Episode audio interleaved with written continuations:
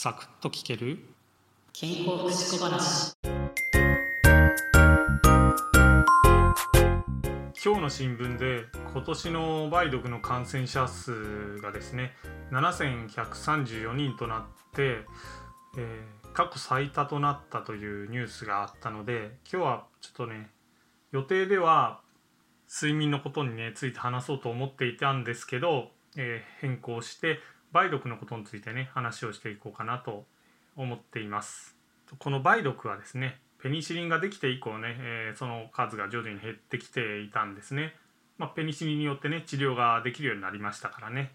なんですけど、えー、2010年以降ねまた徐々にね増え出してきて、えー、これまで最多だったのが2018年の7007人だったわけなんですけど今年7134人ということで過去最多となったんですね。まあ、今ねコロナウイルスがねちょっと下火になってきてますし、えー、去年なんかだとねインフルエンザウイルス、えー、ほぼ感染者数いなかったということでねこういったあの呼吸器系のね感染症っていうのがね減少傾向にある中ね、えー、梅毒はちょっと増えてるっていう状況となっているみたいです。ちなみにですね東京が2226人と、えー、最も多くて、えー、次いで大阪761人、えー、愛知のね379人となっています。梅毒はですね、えー、性感染症ですよね。性的な接触によってまあ感染していく、えー、病気です。原因はですね梅毒トレポネーマというね病原菌でしてとね症状にですね赤い発疹ができる。でこの発疹がね山桃に似ているというところからね梅毒という名前が、えー、ついたというふうに言われています。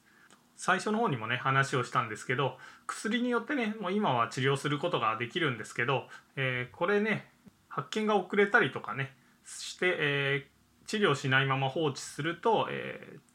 長期間の経過でですね、え脳とか心臓に重大な合併症を起こすことがあるので気をつけていかないといけないです。えー、山桃に似た発疹以外にねどんな症状が現れるかということなんですけど、えー、病気がねいくつかありましてその病気によって、えー、出てくる症状とかねそういったものが異なってきます。とまずね、え第1期なんですけどこれは感染後約3週間で起きてくる症状になります。初期にはですね感染が起きた部位、えー、ま主にはね陰部ですよね。あと口唇とかね口腔内にも起きてくることがあるんですけどこういったところにねしこりができてくることがあります。あとですね股の付け根の部分ですよね。鼠径部リンパ節があるんですけどこれが腫れてきます。で痛みがないことも多くてですね治療しなくても症状が自然に、え、治っていってしまうんですよね。なので、まあ、治ってしまったかなっていうことで治療をしないっていう方もねいらっしゃるかもしれないですけど、えー、まあ、体内からね病原体がいなくなったわけではないので症状が消えてもね人にうつす可能性っていうのは、えー、もちろん残っているわけなんですね。なのでね、えー、こういった症状が出てもしかしたらと心当たりある方いらっしゃったらですね、えーまあ、ちょっとね性的なところにね関係してくる病気なのでなかなか病院行きづらいかもしれないんですけど早めに病院に行っていただいて検査を受けられるのがいいんじゃないかと思います。で、えー、治療しないでね3ヶ月以上経過してくると今度第2期というね症状が現れてきます。えー、これはですね病原体が血液によってね全身に運ばれることで起きてくるんですけど手のひらとか足の裏とかねこういったところにですねうっすらと赤い発疹が出てきます、えー、小さなねバラの花にも似てるのでバラ疹というふうにもね呼ばれているんですね。発疹はねこれまたね治療しなくても数週間以内にね消える場合があったりするんですよね。とかですね。あと、まあ、出たり消えたりっていうのを繰り返すこともあるので、えー、まあ、消えた時にねもう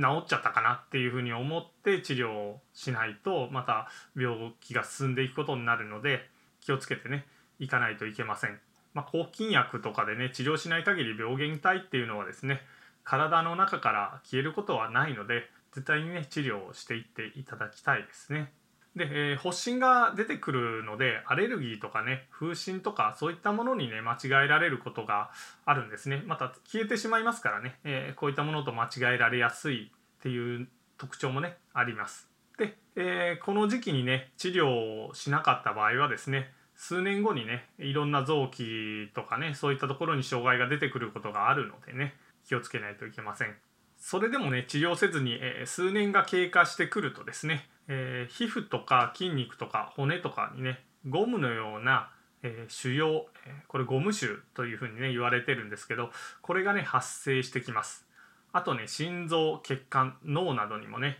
この病変がね出てきてしまって場合によってはね死に至ることもあるというね恐ろしい状態になります。あと気をつけないといけないのはですね妊婦さんですよね。妊娠している人がですね梅毒に感染してしまうと胎盤を通して胎児にこれがね感染するんですね、えー、死産とか早産そういったものあと奇形がね起こる原因にもなってきます。これね先天性梅毒症というふうに言われるんですけど、えー、こういったこともね起こってくるので、えー、やっぱりね怖い病気だなっていうふうに、え思います。で感染の予防なんですけどやっぱり性感染症ということでですねコンドームの使用っていうものが、え、考えられるんですけどただねコンドーム使ってもですね覆われてない部分の皮膚とかでもね感染が起こってきてしまうので100%、え、コンドームで予防できるというふうにもね言えないわけです。なのでねやはり、え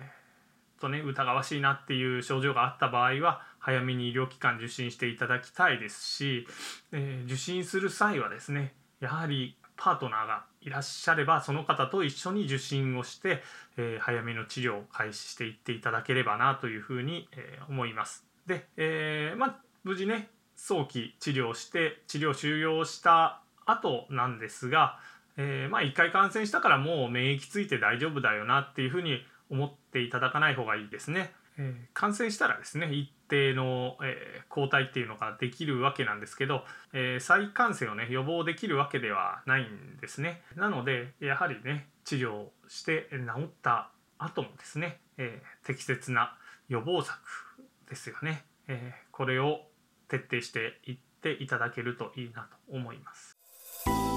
今回もお聴きいただきありがとうございました。次回もお耳にかかりましょう。